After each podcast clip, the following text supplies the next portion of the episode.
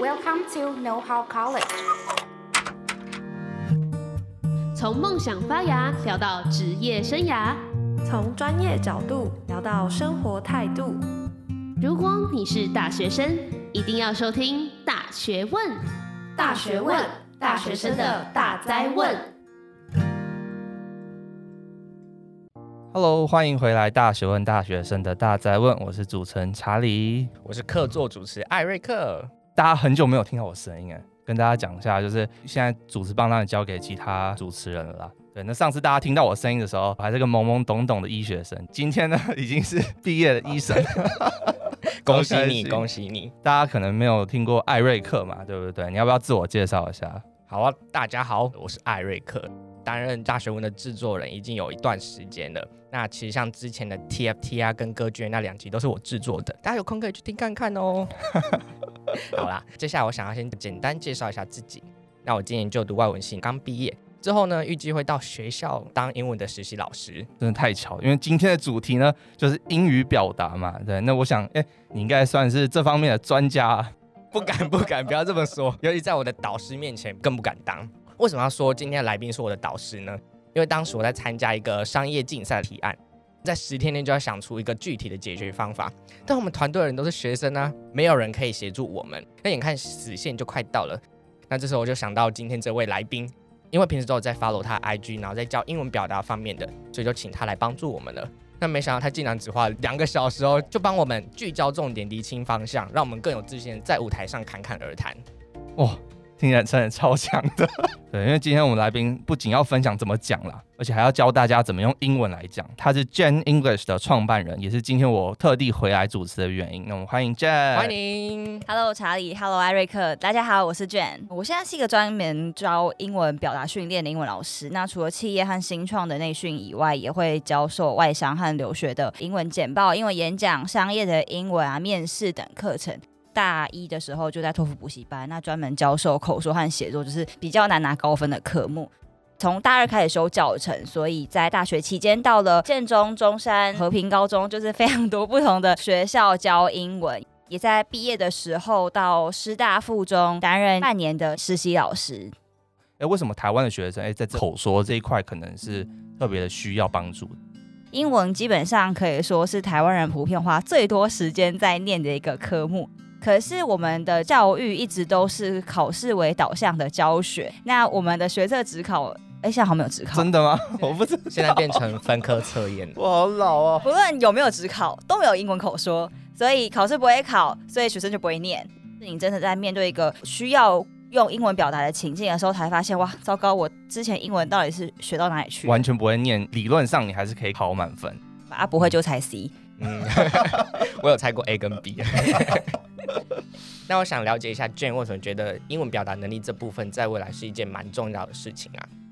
现在就非常的重要，台湾的角色也在国际上越来越看见，所以这件事情会越来越重要。你今天就算有很多远大的抱负、很多创新的点子，但你没有办法开口说出来，没有人会知道你在想什么。你在台湾的教学经验当中，有没有遇到什么样让你更想要说，呃，我一定就是得更加努力往英语表达这方面去训练更多学生的那种可能经验或故事？同学呢，他如果是靠一些捷径的方式呢拿到高分，出国之后在真实国际沟通的场合，他们还是会遇到没有办法流畅的表达、侃侃而谈的情况。那在写作方面也是，所以我才会决定说，我要去改善这个现况。另外一个是跟我的国际经验有关，因为我自己在大学的时候，其实有申请到非常多不同的机会或者是计划，所以可以公费到非常多的国家，二十几个城市。在这些国际的交流里面呢，不论是要正式的论坛，或者是像外交部的一些计划，甚至我自己在美国工作或是去英国交换的经验。大家有出国工作或者是留学都会发现的一个现象，就是台湾人的能力很强，而且我们又是一个相对认份、卖命、工作态度认真的民族。但可惜的是，在比较竞争的场合，上课的时候老师会看哪一个人发言比较踊跃。在公司，老板会看谁的点子提案提的比较多，给你加薪升迁。可是台湾人，哇，你这个工作表现做非常好，实验都你做的，这个点子也是你想的，这个数据也是你在分析的，结果简报，哎，也是你在做。不过上台是老外在上台，功劳有点被打折。对，那我刚刚是举一个很小的例子，但它其实反映的就是表达能力是校园求学或者职场上面都是一个非常重要的能力。就是那个上台报告的，大家最有印象啊，那个组员就是写在那边。想问一下，Jane 在进行英文表达教学过程中啊，有没有看到跟自己预期不同的观察？市面上的英文口说课其实可以大概分成两个部分，第一个是考试导向的，第二个就只是单纯的要多练习的机会。那在考试导向，我们可以发现它就是目标明确，我就是给你一些考试技巧或是一些模板啊、范例答案，你就背起来，然后上去考，并不是一个真的能力的提升。那另外一方面就是给你几个口说公式，让你有很多个句子可以造句，或者是我给你很多口说的题目，让你多聊天的机会。但有一个缺口还没有被满足，就是，哎，那我今天要怎么样有系统的去提升我的英文口说能力？学习一个技能不是多练习就会进步，因为你没有一个步骤，或者是你没有具体的回馈，你其实不知道我到底还有什么可以改进的。假如说健身好了，我个人很喜欢健身，我今天深蹲、硬举动作都做错，我都没有去上课，都没有人给我回馈，我还是不会进步。或者是说，哦，你这个动作做错了，是这样做这样做。我要怎么样系统性有步骤去达到训练目标？其实没有一个方向。我后来才决定说，哎，那我要来研发自己一个系统性的教材，怎么样帮助同学们在英文口说这方面可以系统性的进步？举例来说，短讲，大家觉得说，哎，既然教出这么多，在外上做简报非常厉害，或是赢得一些演讲比赛，到底是怎么做到？其实就是训练。市面上非常多单一这种会话，就可能我讲一句，你讲一句，我讲一句。可是问你说，诶，可不可以表达对于 A 事物或是某一个议题一个完整的想法、完整的概念？这个时候他突然不知道怎么讲了，因为这个不是托福题目啊，你要给我一些开头啊，我才能够接下去啊。没有，哎，艾瑞克，你觉得行销提案你有什么样新的想法？先拿来空白。这个都是短讲情境，它其实就只是完整清楚的表达一个想法。刚刚提到很重要，就是说这种英语短讲或者说短讲形式的，才是我们日常生活中最常遇到的。托福啊，或那种知识考试，他们的题目可能是有引导性，却没有办法真的直接转过来变成一个日常生活当中的对话。我发现 Jane 的 IG 叫做 Jane Face English。我那时候只是取了一个我觉得有点屁孩的名字，是我觉得英文就很像肌肉一样，你要去锻炼它，你才会进步，而且是要有方法、有系统，不是那种瞎练然后一天到晚受伤，就很像一讲英文乱讲一通，一天到晚出糗。Jane 就是我的名字，但是它谐音的话会变成贱英文，粉丝就叫做小贱人。可以可以，那时候我其实有想一个英文的 slogan 啊，就是 Work English out with Jane。Work out 就是健身。把它拆开，work something out 就会变成解决解决你英文的痛点。我以为只是 Jane English 被抢走了。那 Jane 在英文表达教学里面有没有遇过什么样特别的故事可以跟大家分享呢？哇，我每天上课都会听到各种非常感人、特别好笑、不可思议、难以置信的故事。因为我就是在帮学生把他们告诉很多人的故事，让变得更加精炼流畅。我蛮多学生都是外商的主管。其中有一个，他是某一个外商公司的 GM，就是 General Manager，叫总监吧，职等就是在台湾最大的 level。那他是在做云端厨房，他上任的时候是在台湾这个公司最低谷的时候，所以他算是临危受命。但那时候多惨呢？他们要找公司的据点，结果因为法规导致他们在找据点遇到非常多困难。还要跟客户交代说，哎，我们已经签约了，可是我们还是要很遗憾的跟你说，我们要撤点了，我们要搬家了。但是在两年的时间哦，他们竟然从差点撤离台湾的海外的分公司，变成全亚洲业绩最高、全球业绩成长幅度最快的分公司。好，那那关我什么事？对，很好奇，因为这个故事真太传奇了，所以公司就邀请他在亚太区的会议上面跟一千个员工。分享这段经历，你要怎么样把两年的故事用二十分钟的时间？你有很多种做法。第一种，给你很多数字。哦，我们公司呢，第一年的时间我们业绩多少？第二年的时间业绩多少？市占率多少？不同的指标有哪些成长和改变？它可以感动人吗？听起来蛮无趣的，而且有点炫耀。这个还有很多 political 的东西要考虑。今天毕竟你是在跟自己公司内部的员工 present，不能炫耀。我们要很谦虚。我们也不能过度谦虚，因为人家会想说你是幸运吗？所以后来我们怎么做呢？我们就把它包装成失败中的学习故事，那就是乐观这件事情。那他当时在台湾的时候差点撤离，换了好几个据点。那这时候亏损，因为你你想地点决定，我要装潢，找餐厅来签合约，换点换一次，换两次，损失很多。对，餐厅都觉得这家公司在干嘛，业务本人也会觉得这家公司在干嘛。所以他们曾经有一段期间业务都离职。那新来的 sales team 你要怎么样让他有好的运作？这是个艺术哎，哦，他怎么样去让他们的业务团队相信我们的公司一定会成功？当一个业务团队对自己的公司没有信心，是一个非常可怕的事情。因为他今天去 pitch 客户的时候，你都不相信你自己家的东西，我为什么客户会相信？他们听得出你口气中对公司的信任有多少？就像我们人生中都会遇到很多类似的情况，我们都会想要去实现一个梦想，甚至要克服一个难关。我在跟他一起拟定故事线的时候呢，我自己也深受启发。那刚好今天来录音以前，我从台大医院过来，我爸爸出院，他在四年前得血癌。器官等候非常的困难，等待重生的机会就很像你今天在面对一个公司，你要让他们相信说我们绝对会卷土重来。所以最后这个简报是很成功吗？还是非常成功？公司创办人邀请他到全球的 town hall meeting，对五千个员工做简报，真的台湾之光。很重要的是，因为 Jen 常常提到一件事情，就是。英语、中文的这个演讲其实有蛮大不同的地方，你可以稍微解释一下，大概有什么很明显的不同？我们的沟通方式、沟通习惯会因为不同的文化而受到影响。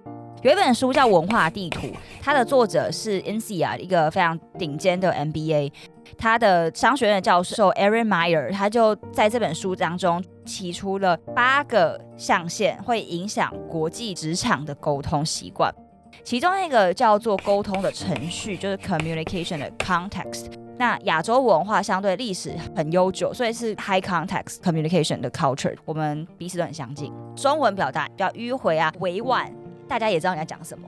差异最大、最多元民族的是哪个国家？美国吗？对，美国。而且美国也是历史很短，这就造成了文化差异。所以我们讲话的时候要讲清楚，别人才听得懂。我觉得英语要一语道破啦。就是英文的表达会比较直接，对，那中文的表达会比较迂回，比较委婉。之前就看到 Jane 有开设像简报课啊，那最近有开一个短讲的课程，Jane 有没有可以透露一点点实用的英文基本架构让大家参考呢？端看你今天的沟通目的，还有你的沟通对象而定。嗯、举例来说，刚刚艾瑞克有提到我最近开设的一门短讲课，那是我在线上开设的。叫做 Jen 的一分钟英文短讲会话术。那这门课里面，我有提供了四个模板，提供给同学们在不同的情境、不同的对象、不同的沟通的场域里面，我要用哪一个模板可以帮助我沟通？诶，那你说还是不是很很像考试的小工具？其实不是哦，它就像地图一样，不是说托福满分必备模板。我在给大家以前，我会先给他一个沟通的观念。举例来说，我们在英文里面刚刚跟查理有说，诶，英文会比较习惯直截了当的讲出重点。我们有一个沟通的原则叫做以终为始，就我今天想要表达我的意见，我想要提案的时候，我会先讲结论，先切入重点。我们衍生出来的架构就会是 PREP 架构。P R E P 这四个字母分别是 Point 主旨，Reason 原因，E 就是 Example，你要针对你的原因提出佐证。最后，你再讲一次 point，再重申你的主旨。自己在大学问训练我们干部的时候，也是蛮类似的方法。开会的时候，我都会要求干部们要先讲自己的结论，不然常常大家会铺陈了半天，然后根本不知道结论是什么。自己就是是外文系的嘛，然后我们系上也有口说课，那我们在口说课的时候有训练这个，嗯，对啊。那所以艾瑞克今天特别的准备了他的 PREP 的短讲。那我们来听听看，对，那我先出题啊、哦。这情境就是你要推荐你的外国朋友 John，然后来台湾的必吃美食。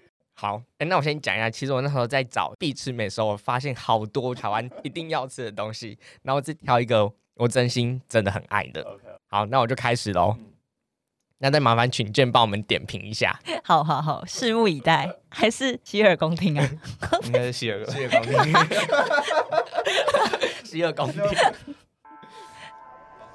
Hello, John. I heard you are going to visit Taiwan in two weeks. If you are travel to Taiwan, you must try Bawang, which was originated in Changhua. Bawang features its taste, shape, and folklore, so you can not only experience the custom, but satisfy your appetite. As the legend goes, the recipe was passed down by an oracle when the town was going through a flood disaster. According to an online survey, Wan is one of the top 10 must try food when traveling in Taiwan. Therefore, don't miss the chance to give Wan a try, okay, John? 很棒哎！有听完之后很想吃霸王。我突然好想到台湾观光，从来没有吃霸王吃出这么多心得来。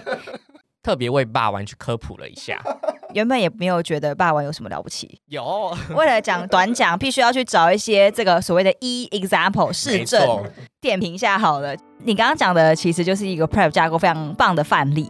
在一开始的时候，艾瑞克就提出说，You must try 霸王，提出一个原因。You can not only experience the custom, but satisfy your appetite。后面你又说一个 example，你甚至不知道哪里找来一个 online survey，为了找而找，非常的 fact base，以事实为本。那最后再讲一次 point，果然是事先准备，啊，没有开玩笑。那有没有什么哎、欸，他可能可以改进的地方？我觉得有些文法和发音的小瑕疵可以改进，整体已经很瑕不掩瑜啦。硬要我讲说内容上面，刚刚这是比较生活化的例子啊。可是，哎、欸，如果今天在职场上，online survey 到底哪来的问卷？自己 survey 自己，自己帮自己排那个 top ten。对，要举出数据。但整体已经很棒了。好，感谢 Jane。Jane 平时有什么样的管道可以增进英文表达能力啊？我一直非常的推崇 podcast。台湾没有人在听 podcast 的时候，就在鼓励我的学生听 podcast。因为我大一的时候呢，在教补习班嘛，那那时候我跟学生说，你要练习英文听力，你就是打开 iPhone 上一个你从来没有点开过的 app，就是 podcast。那我现在已经不需要再跟大家解释什么是 podcast。英文表达，不论是演讲、pitch 那种新创的电梯软讲，或者是写作，那台湾相对对于这块没有到非常重视。可是国外的 podcast 一堆资源都在教你这件事情。今天你听一个国外的大师在教你怎么 communication，你同时也在听他怎么样表达。当然，更重要的就是你一定要去练习。一般线上课的问题就是说，我可能就没有办法互动。可是我们这门课有提供同学三次角交自己短讲的机会，都会得到老师们的回馈。还要举办实体的短讲实战工作坊。平常的时候，你可以自己主动积极的去寻找一些可以练习口说的机会，哪怕今天只是帮助一个老外在捷运站找到他要搭的车，或者是你今天在飞机上面隔壁坐一个蛮帅的老外，你就跟他介绍一下吧，玩。那艾瑞克，你自己有没有什么练习英文的方法？自创的，就是我这个学习法叫做安全帽学习法。什么？那是什么？大家都有骑车通勤经验嘛？现在红灯都很长，都超过一分钟，所以我就用这一分钟的时间，我会让自己进入一个异世界，来帮自己想一个主题，然后滔滔不绝的讲下去。不管英文文法对不对啊，或者是有没有字是不会用的啊，旁边的人都会觉得，哎，这个人在讲什么 啊？不用理他，反正就只有这个红灯会相见而已嘛。可以顺便训练胆量。对啊，主题涵盖为什么今天会出大太阳，到我后车厢里面的一条抹布，我都可以讲。哇，听起来很厉害，怎么听起来像危险驾驶？那查理自己有什么样的小撇步可以分享给大家？自己订阅的 YouTube 频道啊，哎，其实大部分都是英文的，用的词汇可能也蛮生活化的，但却可以让你自己融入那个环境。像 Mr. Beast 啊，这蛮蛮有名的，他就纯粹娱乐的。Nick DiGiovanni 厨神当道某一季的第三名。哎，那查理有在煮饭吗？我拿手是那个清蒸白开水。哎，Jane，那想知道精准表达架构要怎么样运用在生活情境当中呢？我觉得这个问题问得非常好，因为代表你同意短讲不是创业家在电梯里才会进行的活动。对，没错，这也是我一直很想要推广的观念。因为当时我在把我自己的英文表达课凝练成线上可以找到这门 Jane 的一分钟英文短讲绘画术的时候，很多同学他们会觉得说短讲离我好遥远哦。其实是一个蛮大的迷思啊。那其实就是在短时间之内把你的想法完整清楚的传达给对方。虽然我们课程行销上面是说十种职场情境，但因为我们在介绍观念的时候有举非常多的例子，包括 Johnny Depp 和 Amber Heard 的官司、律师证词，他们怎么用我们这个短讲模板。因为我教课程，所以我一定是找 Johnny Depp 的律师，对，正面教材。因为大家不会平常上法院，所以我们另外在课程当中举一个例子，就是搭讪。因为我们其中有一个短讲的概念，就是要用故事去描述性格，或是展现你个人的特色，而不是用形容词去堆砌。背了很多单词其实没有用。我为这门课写一个剧本啊，就是虚拟的一个电竞公司，这家公司有非常多员工，然后他们里面的爱恨情仇，把它写成一则一则的短讲。然后其中有一个故事，就是有两个男同事要追一个女同事，那我们里面叫 Amber。为 什么是 Amber？那时候在写脚本的时候，就是有把同一职等的人用同样的音节数以及押韵，真实 Amber 也蛮多人追的。好，但这不重点。重点就是说，这两个人呢，他们有一个有用我们讲的沟通观念，show don't tell，不是说，哎，Amber，我很帅，早餐店阿姨都叫我帅哥，breakfast vendors call me a stud，and I'm energetic，I'm charming，I'm humorous，etc，很像在吹捧自己嘛。那另外一个男同事就说，我真的很喜欢冒险，跟你一样，然后就举了一个他去智利的冰河，差点死在冰河上。我那时候想说，我要来找一个超级猛的冒险故事，我就直接密我一个好朋友，跟他说：“哎、欸，你之前是不是差点死在冰河上？”他说：“哦，对啊，对啊。”我说：“你可不可以帮我把它写成英文，我帮你改一改。”他说：“哦，可以啊，我还可以被改作文吗？” 我们要把今天的标题改成怎么搭讪，流量应该比较高，全世界都通用的搭讪技巧。好，那最后就是想要请 Jen 帮我们稍微做个总结。英文应该要把它当做一个沟通的工具，而不是拿到高分的学习目标。不应该把英文看待说几分叫英文好，而是能够在生活中把英文这个工具，让我能够在各种场合都能够达到我的梦想，达到我的职涯，永远有更高的分数可以去追求。但是我们学中文只是因为能够跟大家聊天、交流、认识他们的人生。学英文，我有没有办法让我能够认识这个世界，认识不一样有趣的人？英文这件事情就会变得更加有趣。那 Jen 刚刚前面有提到很多次的短讲课程，不知道能不能请你把这个资讯分享给大家知道呢？我的这门课叫做 JAN 的一分钟英文短讲会话术，那大家打 Google 应该就可以找到，或是也可以到我的粉丝专业 JAN ENGLISH，或是 Instagram JenFit 一点 English。那这门课的目标其实就是希望能够让同学建立英文思考和表达逻辑，使用清楚架构，还有精准的用，完成一分钟以上的英文短讲。这和一般的课程不一样，就是说我们的目标不是开口说英文而已，更是能够让你的英文说得流利、有说服力。开设的初衷呢，就是希望结合我过去在欧洲、加拿大、美国，还有亚洲二十几个不同的城市进行比较正式场合的演讲啊、简报的经验。以及我横跨留学和外商十年的教学经验，还有麦肯锡、哈佛商学院等顶尖的企业或 MBA 在教授的一些沟通架构，总共会有四个万用短讲的模板架构，以及外商工作的经验，一百八十个常用的绘画句型，综合很多台湾学生的痛点啊、常见的问题、中式英文的错误，做一个总结。十个我们做市场调查以及我自己在外商工作的经验，最常见的情境都是真实个案改编而成。那我们相关的所有连接都会放在资讯栏，大家记得点点看哦。最后，我们稍微总结一下今天我们聊了什么东西。既然提到，哎，不要没有自信了。其实台湾人能力都很强，对，可能就输在一些表达能力。所以其实，哎，稍微训练一下，哎，大家都可以说一口好的英文。对，不要好处都被人家拿走。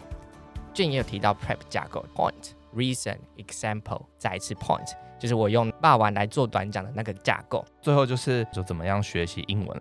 包含艾瑞克 独创的安全帽学习法，对，然后还有我自己用 YouTube 的英文，最重要的就是 Jen 提到的英文的 Podcast，当然还是要听大学问啦，但是呢，就是可以偶尔听个英文 Podcast 也不错，还要多开口练习。对，没错没错，最重要的当然就是记得去追踪 Jen，然后相关连接他的课程全部都放在资讯栏哦。好，那我们今天的节目就到这边，非常谢谢 Jen 今天拨空来到我们节目。谢谢大家，拜拜，拜拜。感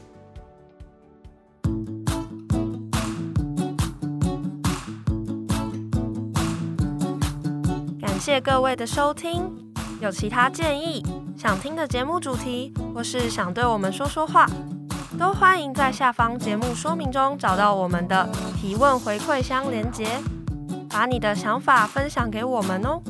我们下集见。